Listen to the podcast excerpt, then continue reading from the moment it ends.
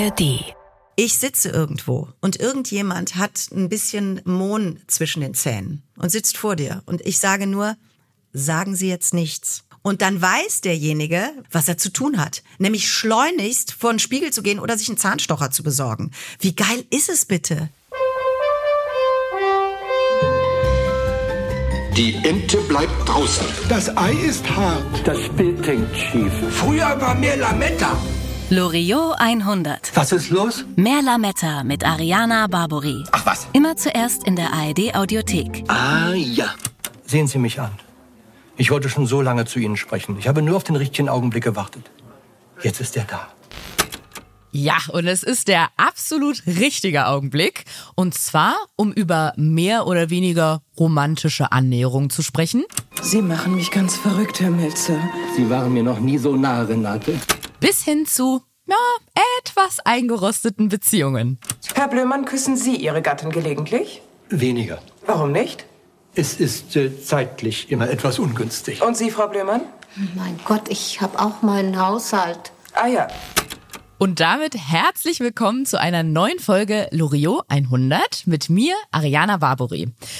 Heute geht's hier um Liebe und Leidenschaft, eins der großen Themen von Loriot. Denn egal ob in Sketchen wie Die Nudel, die Eheberatung, Liebe im Büro oder beim ikonischen Streit ums pünktliche Losgehen vor der abendlichen Verabredung, ich sage nur, hetz mich nicht. Immer wieder geht's bei Loriot um die Freuden und die Leiden der zwischenmenschlichen Beziehung. Und darüber spreche ich heute mit einer der witzigsten Frauen Deutschlands. Sie ist Schauspielerin, Komikerin, Moderatorin und Sprecherin. Mir jetzt zugeschaltet ist Annette Frier. Herzlich willkommen. Wenn das mal kein Druck ist, eine der lustigsten Frauen Deutschlands. Hallo liebe Ariana, vielen Dank, dass ich äh, mit dir darüber sprechen darf heute. Ich würde dich gerne zu Beginn fragen, wie du mit Loriot verbunden bist. Also würdest du ihm eher den Status Liebe fürs Leben geben oder so Kurzzeitaffäre, wo wir schon mal beim Thema sind? Also ich, er ist eigentlich immer da. Er ist eigentlich immer nur eine äh, Armlänge Abstand von mir. egal, Das- ob, ja. egal ob bei der Liebe fürs Leben oder mit, äh, oh Gott, jetzt hätte ich fast gesagt, bei kurzzeitigen Affären. Und Hashtag, warum sagt sie das? Nein, ich, äh, ähm, weil diese geprägten Sätze, ja, also die mich seit ich, weiß ich nicht, ich glaube seit ich zwölf bin oder elf, das war natürlich bei uns zu Hause ein Klavier, ein Klavier. Wenn, wenn irgendjemand nur in diese Nähe kam, dann musste es Ja. einer sagen, sonst gab es irgendwie schlechtes Wetter oder so. Ne? Oder äh, früher war, war mehr Lametta und ich weiß nicht was. Ich bin sozusagen da reingerutscht und wusste teilweise gar nicht, woher der Satz kommt. Ich habe dann irgendwann im Laufe äh, des Lebens äh, überhaupt die Zugehörigkeit gekriegt. Also das Bild hängt schief. Das war, glaube ich, der erste Satz, den ich gesprochen habe, was nicht sein kann. aber gefühlt. Und das heißt, ich musste mir das Övre dann dazu erarbeiten. Das klingt aber schon so, als wenn er quasi ein lebenslanger Begleiter für dich ist, oder? Ja, vollstes, vollstes Brett. Und es ist so brillant in der Handschrift, weil er sozusagen auf alle Themen des Lebens einfach nur mit einem Satz geantwortet hat. Und diese Sätze sind im deutschen Kulturgut verhaftet.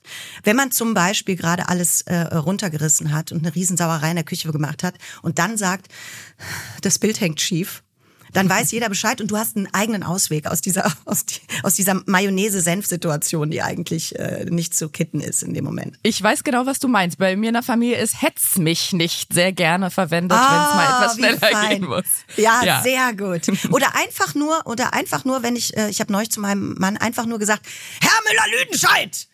Und ich war eigentlich richtig sauer. Und dann geht's wieder. Also dann sind so, sind danach so vier, fünf Sekunden, dass beide kurz lachen müssen. Und dann ja, geht's wieder. ein Icebreaker ist Loriot. Ja. Er tut so viel für uns. Äh, äh, der Weg aus der Krise, würde ich mal sagen. Ja, ja, auch. Wir kennen dich ja aus ganz vielen fantastischen Rollen, angefangen bei Switch, über Schillerstraße, Wochenshow, LOL, März gegen März. Es sind nur, ist nur ein kleiner Auszug deines, deines Lebenswerkes quasi.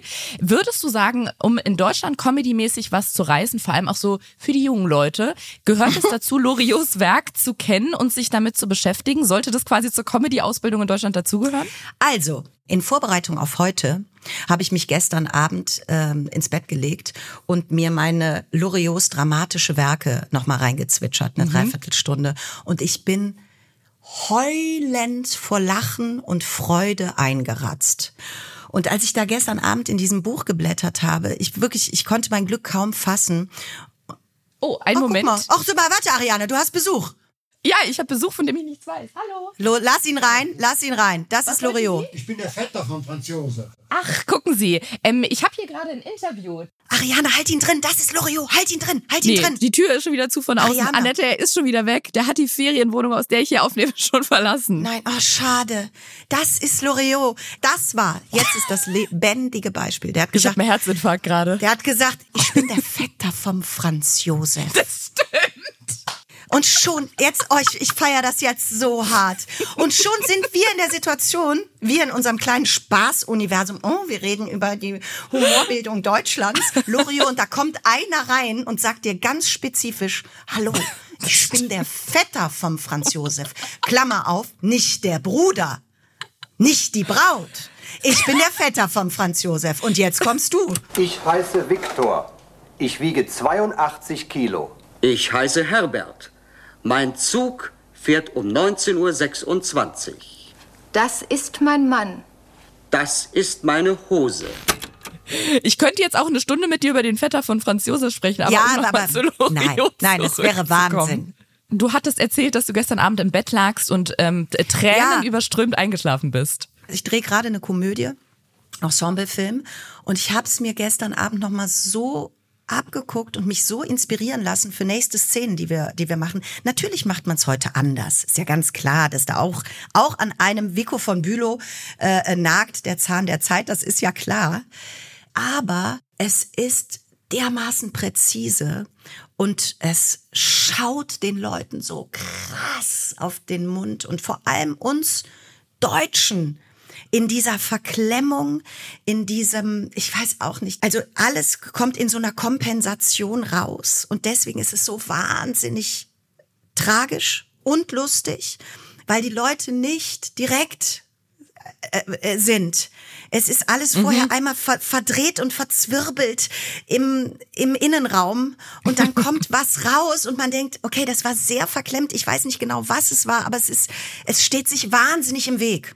Ja, und das hat aber auch was Liebenswertes natürlich. Und das gibt's nicht nur in Deutschland, das ist mir klar. Aber diese Fettnäpfchen, in die schwallern nur wir so rein. Und das, das, äh, das freut mich und beglückt mich natürlich aus Berufsgründen. Ich weiß genau, was du meinst und habe das Gefühl, das geht im Moment so ein bisschen verloren, aber weil Mhm, auch alles schnell, also so viel auf Schnelligkeit gemacht ist, auch weil sich Ja, oft ja, nicht mehr ja. die Zeit genommen wird, ne? Und manchmal braucht man irgendwie mal so eine ähm, fünf bis zehn Sekunden, die irgendwas ausgehalten wird, damit die Pointe oder der Gag richtig sitzt. Und jetzt in Zeiten von Social Media, wo irgendwie alles auf zehn Sekunden runtergeschnitten wird, habe ich das Gefühl, man nimmt sich dafür gar nicht mehr die, die Zeit. Also ich würde jedem empfehlen, sich nochmal mit Loriot zu beschäftigen. Geht übrigens besonders gut in der ARD-Mediathek. Also da lohnt es sich mal reinzuschauen. Also bei mir war es so, dass ich äh, Wochenshow-Casting hatte ich 2000 und ich bin äh, in der Wochenshow äh, sozusagen gelandet aufgrund eines äh, Loriot-Sketches, den ich angeboten habe, nämlich die Inhaltsangabe von Evelyn Hamann. Die hat mir zwei Texte geschickt und haben gesagt, ich soll mit einem Text selber kommen. Und dann habe ich ähm, die äh, Fernsehansage. Guten Abend, meine Damen und Herren. Heute sehen Sie die achte Folge unseres äh, 16-teiligen englischen Fernsehkrimis Die zwei Cousinen. Zunächst eine kurze Inhaltsangabe über den Handlungsabriss der bisher gesendeten sieben Folgen. Auf dem Landsitz North Corthelstone Hall von Lord und Lady Hesketh Fortescue befinden sich außer dem jüngsten Sohn Meredith auch die Cousinen Priscilla und Gwyneth Molesworth, ferner ein Cousin. Oh, fuck, so geht's jedenfalls los. Und dann, und dann verheddert sie sich mit dem Schlipf. Das ist der erste Fail sozusagen. Und dann gerät sie so tief in die Scheiße. Und das Ding dauert, glaube ich, zwei, drei Minuten. Und das war mein äh, Entree in der Wochenshow als äh, Nachfolge von Anke Engelke damals. Wow. Wir wollen ja heute vor allem über Loriot-Sketche über die Liebe sprechen, Annette. Und, Ach ja, und bei der Liebe und Loriot muss man natürlich hier anfangen. Hildegard, ich möchte Ihnen heute etwas sagen. Ich möchte Ihnen sagen, dass ich, dass ich mehr als bloße Sympathie für Sie empfinde. Mehr als Freundschaft. Und ich. Sie haben- Nein, sagen Sie noch nichts.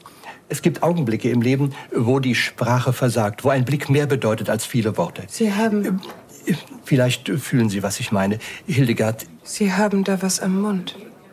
Nein, auf der anderen Seite. ist es weg? Ja. Das ist eine glatte Lüge. Es ist natürlich nicht weg und die Nudel kommt jedes Mal zurück ins Gesicht. Ist Sie es noch wandert. was, worüber du heute, ja genau, sie wandert. Sie, sie hat Wandertag. Die Nudel hat heute Wandertag. Kannst du über diesen Sketch heute noch lachen? Also, ich sag dir was. Ich weiß nicht, ob ich, ob ich jetzt in Gänze mir das Ding wirklich nochmal reinpfeifen will. Wahrscheinlich müsste ich jetzt sagen, das ist so wie mit der Augsburger Puppenkiste, nicht unbedingt alles. So, ich hab's gerafft. Aber ich sitze irgendwo und irgendjemand hat ein bisschen äh, Mohn zwischen den Zähnen. Ja, so, und sitzt vor dir. Und ich sage nur, sagen Sie jetzt nichts. Und dann weiß derjenige, wenn er vor 2000 geboren wurde oder noch ein bisschen früher am besten, was er zu tun hat. Nämlich schleunigst vor den Spiegel zu gehen oder sich einen Zahnstocher zu besorgen. Wie geil ist es bitte? Und natürlich ist der Sketch Legende, gar keine Frage. Aber ich, ähm, mir ist das oft aufgefallen, wenn ich Komödien mir anschaue, äh, weiß nicht, aus den 90ern oder so, dass ich denke, krass, das geht überhaupt nicht mehr. Es geht gar nicht mehr. Ich habe kein Mal gelacht. Und damals habe ich gedacht, ich muss sterben vor Freude und Vergnügen. Und es ist wirklich so, dass besonders Ko äh, Komödie hat ein hartes Verfallsdatum, weil es äh, ganz extrem an den Zeitgeist gebunden ist und, und man lernt darüber so viel, worüber lachen wir gerade. Was finden wir lustig? Ja, also wie, wie geprägt man ist und was das für eine, äh, was das gesellschaftlich bedeutet. Also viel mehr als bei einer Tragödie. Und insofern würde ich sagen, ja, es ist jetzt nicht so, dass man sich alles angucken muss und, und, und durchschreit vor Vergnügen. Ist übrigens bei Monty Python ähnlich. Das, das geht auch nicht mehr eins zu eins, aber du siehst die Anarchie, du siehst die Kraft, die da drin steckt. Und äh, äh, in Momenten, wenn man sich sozusagen Momente rauspickt, sieht man, ah krass, das war revolutionär. Das war absolute Pionierarbeit. Du hast gerade gesagt, Legende, das Wort hast du in den Mund genommen. Was, was Ja. findest du denn, macht den Sketch so legendär oder zeitlos vielleicht, dass man das heute noch so als Zitat benutzt? Also das ist ja immer so, dass das Aufeinandertreffen von zwei Welten, die sich nicht verstehen. Nämlich das eine ist die Liebe des Lebens, Beichten. Und dass jemand ein Geständnis macht und aber einfach dieses kleine äh, Problem im Gesicht hängt. Das knallt. Und das ist natürlich bei einer Nudel und der Liebe des Lebens und einer Liebesbeichte fantastisch dargestellt. Ja, eine Nudel beim Daten, glaube ich, die macht sich immer gut. Und ähm, wenn das Date dann gut läuft, gibt's ja vielleicht irgendwann auch einen ersten Kuss. Und auch da wurde von Loriot eindrucksvoll veranschaulicht, wie das dann aussehen könnte. Sie machen mich noch ganz verrückt, Herr Wilzer. Sie können mit Frauen umgehen. Küssen Sie mich. Das geht nicht. Aber es muss gehen, andere machen es doch auch. Drehen Sie doch Ihren Kopf ein bisschen. Nein, nein, nein, so geht es nicht. Kommen Sie, geben Sie mir Ihre Hand, Renate. Kommen Sie, kommen Sie hier, Da, hierher. da, auf die Auslegeware.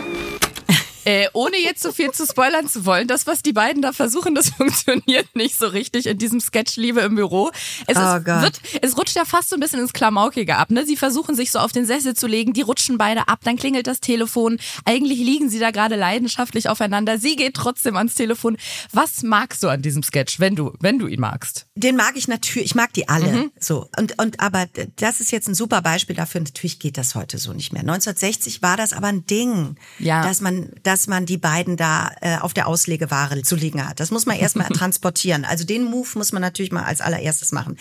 Das, was ich immer noch daran mag, ist, egal ob es was Romantisches ist, aber du hast eine, du, äh, oder, oder ob es irgendwie was, es ist ja auch immer ein bisschen schlüpfrig und fies, ne? Also er hat ja auch wahnsinnig entlarvt, wie unangenehm in dem Fall Chefsekretärin, also was Ja, da ja. auch so, dass da auch so ein bisschen Iba dran hängt, ja, also das finde ich auch toll. Vor seiner Zeit hat er im Prinzip einen MeToo-Hashtag verdient, also im besten Sinne, Mhm. äh, L'Oreal, weil er das so, weil man sich ein bisschen vor ihm ekelt, Mhm. weil man auch ein bisschen denkt, das ist unangenehm, was der da mit der Frau macht. Sie macht auch keine gute Figur, beide nicht, ja, und äh, gleichzeitig sind sie aber beide wahnsinnig einsam und man merkt, es soll jetzt was gelingen, aber also mit diesem Kuss, das wird's schon mal nicht. Das wird's schon mal nicht. Und die sind auch so verklebt in sich. Diese Leute sind so verklebt, sie kommen gar nicht zueinander. Sie schaffen es nicht. Und das ist natürlich durch dieses, machen Sie im Kopf bitte etwas nach links, drehen Sie sich nach rechts. Und jetzt so, wenn du dich so stellst, könnte ich dich küssen. Das ist ja schon so absurd. Und ich glaube, das passiert oft.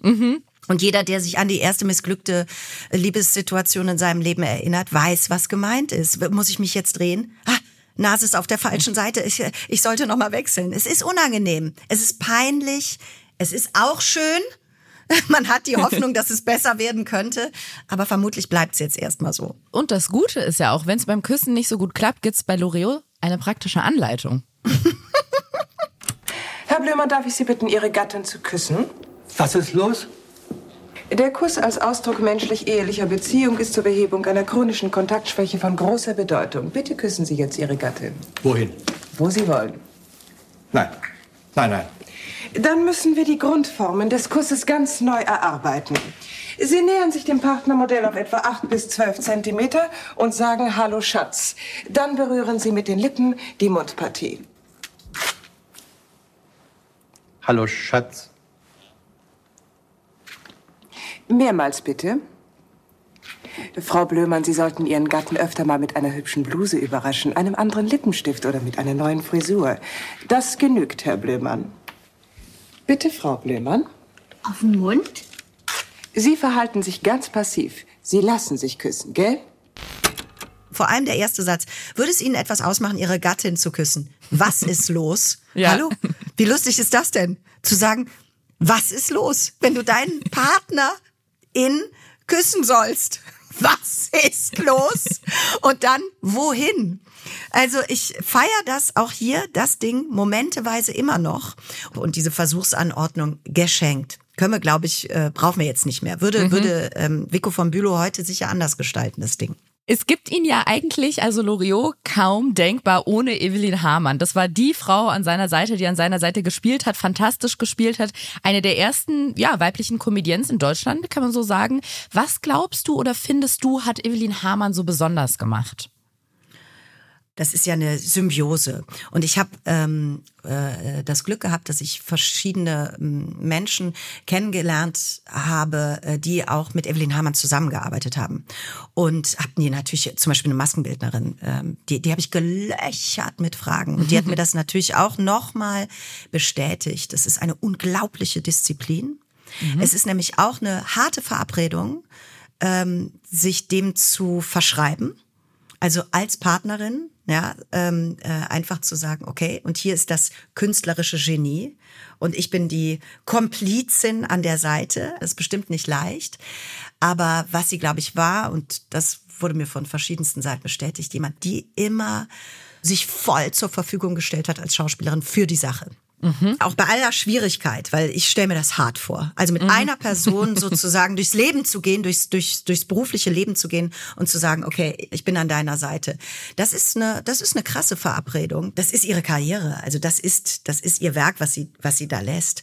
Aber ich kann mir vorstellen, dass das immer eine Gleichzeitigkeit von Dingen ist, die, ähm, die bestimmt auch ziemlich mühsam ist, im wahrsten Sinne des Wortes, weil das ist, äh, das ist eine Regiesau gewesen. Und er wollte es so, wie er es wollte. Ja. Und wenn du es nicht so machst, also von Improvisation kann da keine Rede sein. Und äh, da, da, da leide ich jeden Tag drunter, wenn ich gezwungen werde, Sachen zu tun. Auch wenn ich weiß, dass es richtig ist, das jetzt genau so vom Blatt zu spielen, das ist hart. Und wenn man das als Lebensverabredung hat, Hut ab. Und ihr, ihr habt noch andere Parallelen oder Sachen, die euch vereinen, du und Evelyn Hamann, denn du hast ja als erste Frau nach Evelyn Hamann den Münchhausen-Preis gewonnen. Das ist Ach, ein was? ja, das ist ein äh, Preis der Stadt Bodenwerder. Der wird seit 1997 alljährlich an Menschen mit besonderer Begabung in Darstellungs- und Redekunst sowie Fantasie und Satire verliehen. Da warst du Schau. die erste Frau nach Evelyn Hamann, die den bekommen hat. Ähm, ist sie eine Art Vorbild? Also ist es was, was, äh, was du so richtig präsent vor dir hattest? dass ich die erste Frau nach Evelyn Hamann Ja. war. Das freut mich jetzt natürlich. Ähm, auf alle Fälle, also es ist nicht umsonst so, habe ich ja gerade eben erzählt, dass ich dieses Wochenshow-Casting mit dem Sketch von ihr und nur sie übrigens, ne, also diese Inhaltsangabe genommen habe. Das ist für mich so ein bisschen die internationalen Bereich war es Doris Day, dass ich so als Kind einfach diese Filme inhaliert habe und gesagt habe, okay, also das Jetzt sehe ich das Handwerk. Als Kind wusste ich nur, ah, bringt mich zum Lachen. Freue ich mich drüber. Triggert mich krass. Und so war es mit Evelyn Hamann auch. Und das sind jetzt zwei denkbar, denkbar verschiedene Typen. Aber was ich, glaube ich, instinktiv ähm, geschnallt habe, ist, oha, da ist was. Und wahrscheinlich im Laufe der Zeit, ich würde jetzt nicht sagen, Evelyn Hamann ist mein Vorbild. Also da fallen mir auch noch zwei, drei andere ein. Aber ich habe total viel gelernt, mhm. weil ich in den ersten Jahren meiner Berufsausbildung ihr wirklich richtig zugeschaut habe und mich habe inspirieren lassen. 100 Prozent, ja. Wir springen noch mal ein bisschen von Evelyn Hamann zu einem anderen Thema und zwar zur Doppeldeutigkeit. Ich muss nur noch den Stauchschlecker, den Schlauchstecker in die Schnur in die Schlauchnut schieben. Muss ich denn jedes Mal, wenn ich sauge oder saugblase, den Schlauchstecker in die Schlauchnut schieben? Es saugt und bläst der Heinzelmann, wo Mutti sonst nur blasen kann. Das hier ist nicht äh, humorvoll freie Sexualität, Erotik. Äh, okay, komm, los, nee, los geht's. Jetzt, jetzt wird gebumst. Nein, es ist wahnsinnig verhindert. Es ist eine andere Situation. Es wird eine andere Situation ja. beschrieben. Es wird Geilheit beschrieben, die nicht raus darf und sich äh, ein wie, ich weiß gar nicht, wie man so. Ich, ich, ich werde jetzt keine Worte dafür benutzen. Furchtbar. Ja. Loriot hat ja in seinen Sketchen Dinge sehr genau auf den Punkt gebracht. Deshalb auch sind viele seiner Sätze mittlerweile so in den allgemeinen Sprachgebrauch übergegangen. Einige davon haben wir in unserem Gespräch hier ja schon zitiert. Und so ein gezieltes Loriot-Zitat kann in vielen Lebenslagen sehr hilfreich sein. Ich habe jetzt auch für dich genauso ein Zitat von Loriot und würde dich bitten, dass du einmal sagst, ob das stimmt und wie oder wo du das am passendsten, im, in welcher Lebenssituation du das einbringen würdest. Und das Zitat mhm. ist, mhm. Eine glückliche Ehe ist eine, in der sie ein bisschen blind und er ein bisschen taub ist. Heute Morgen so bei uns im Badezimmer passiert. Wirklich? Ich hatte meinen Mann gebeten, mir ein Shampoo aus dem anderen, aus dem anderen Klo zu holen, also aus, einer, aus einem anderen Badezimmer besser gesagt und äh, er hörte es nicht. Er hörte es nicht und ich schrie und da hat er gesagt, was ist denn los? Kam er irgendwann rein und sagt, was ist denn los? Als hätte ich irgendwie, habe ich gesagt, ich bin jetzt hier seit drei Minuten mit Wasserverschwendung beschäftigt, bitte. Und hat er gesagt, du hättest ja auch selber gehen können. Und dann war so eine Stille. Es war dann so eine Stille im Badezimmer. ich glaube, ich glaube, wir haben dann erst beim Kaffee unten wieder miteinander gesprochen. Das war sehr lustig. Oh, du hättest ja okay. auch selber gehen können. Ja. Das heißt, du findest absolut, da kann man einen Haken hintermachen, an dem Satz ist sehr viel Wahres dran. Naja, das, also wir starten mal in den Tag. Ich glaube, es dauert keine Dreiviertelstunde und dann haben wir wieder die nächste Situation. Nicht nur mit dem Ehemann übrigens. Die armen Ehemänner. Es gibt auch jede Menge andere Leute, zum Beispiel ich selbst. So, da fängt es nämlich an, bei Selbstreflexion. Ja, so ist es. Annette, ich freue mich wahnsinnig, dass wir beide hier heute ein bisschen zusammen 100 Jahre Loriot gefeiert haben. Vielen Dank, dass du meine Partygästin warst. Dankeschön. Vielen, vielen Dank, Ariana. Happy Birthday, Best Man Vico von Bülow.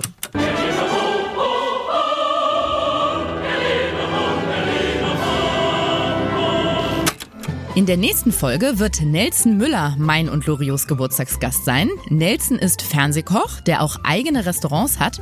Und wir werden uns mal den kulinarischen Dingen aus dem Loriot-Universum widmen.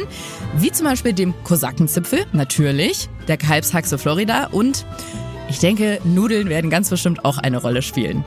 Die neue Folge hört ihr als erstes in der ARD Audiothek. Ah, da kommen die Geburtstagstelegramme.